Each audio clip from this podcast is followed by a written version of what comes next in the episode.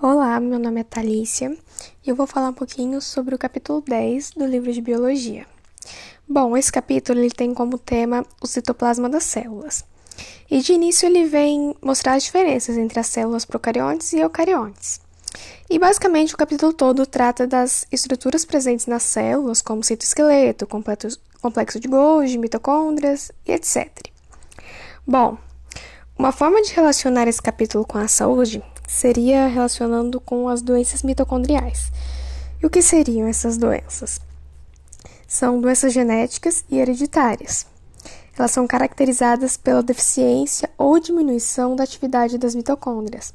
Então, havendo a pouca produção de energia na célula, é, resulta na morte delas né, e, a longo prazo, a falência do órgão. É uma doença rara que, de forma geral, tem como sintomas fraqueza muscular, é, alterações cognitivas e gastrointestinais, ou até mesmo problemas cardíacos. Seria muito interessante, ao meu ver, uma aula relacionada a esse tema, tendo como material de apoio um vídeo da doutora Cristina Carvalho. Nesse vídeo, ela trata, ela explica sobre doenças mitocondriais. Esse vídeo pode ser encontrado no YouTube.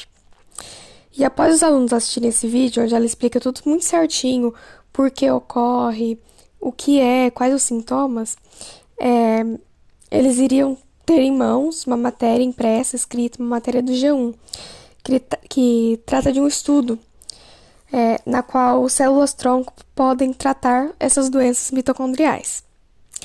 E, assim, essa seria uma forma que, ao meu ver, eu encontrei para relacionar as estruturas celulares com a saúde e inseri-las numa aula diferente, informativa para os alunos e que não seja de uma forma cansativa. Muito obrigada.